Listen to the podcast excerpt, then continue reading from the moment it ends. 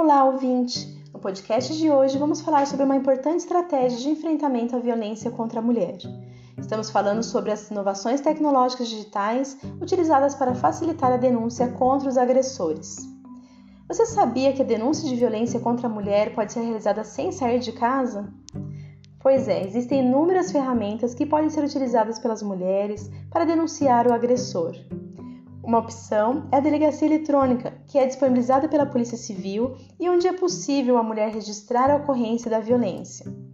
E para facilitar o registro, o site conta com um manual com passo a passo de como realizar o registro do boletim de ocorrência.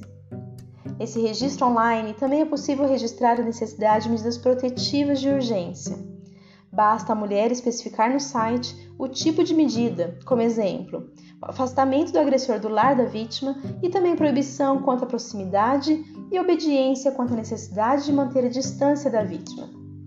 Caso a mulher não queira especificar, ela pode registrar o pedido como algo genérico. Essa ferramenta da delegacia eletrônica é tão eficiente que é possível também receber as intimações todas pelo WhatsApp, depois de registrar concordância de que as intimações sejam entregues pelo aplicativo. Por isso, se a vítima desejar realizar o registro da ocorrência, é possível realizá-lo da própria casa. Outras ferramentas que podem ser utilizadas como veículo de registro de casos de violência contra a mulher são: aplicativo PENAS reúne e facilita todas as etapas do processo. Neste aplicativo é possível solicitar informações sobre as delegacias da mulher, pedir orientações sem ser identificada, seguir as orientações para realizar uma denúncia. Think Olga é uma organização não governamental que tem a finalidade de provocar discussões que captem mudanças e planejem ações e estratégias com o intuito de provocar transformações culturais.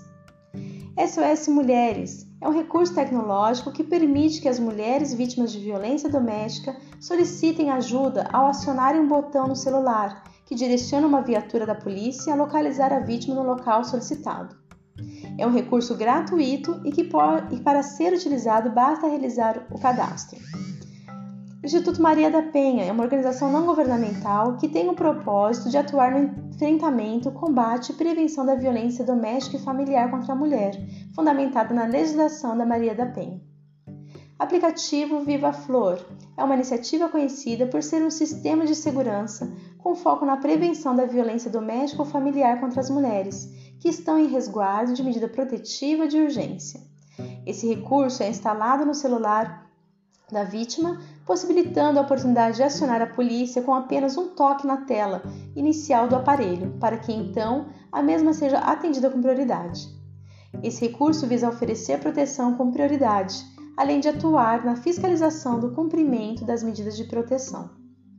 Bem, diante da diversidade de recursos tecnológicos com propriedades eficientes e acessíveis, fica perceptível a importância da divulgação de tais ferramentas para as mulheres da sociedade. Por isso, convido você a aprofundar os seus conhecimentos quanto à facilidade de acesso e uso de tais recursos, no intuito de auxiliar as mulheres a interromperem o ciclo de violência a que estão envolvidas. Espero que tenham gostado do conteúdo que abordamos hoje. Até a próxima!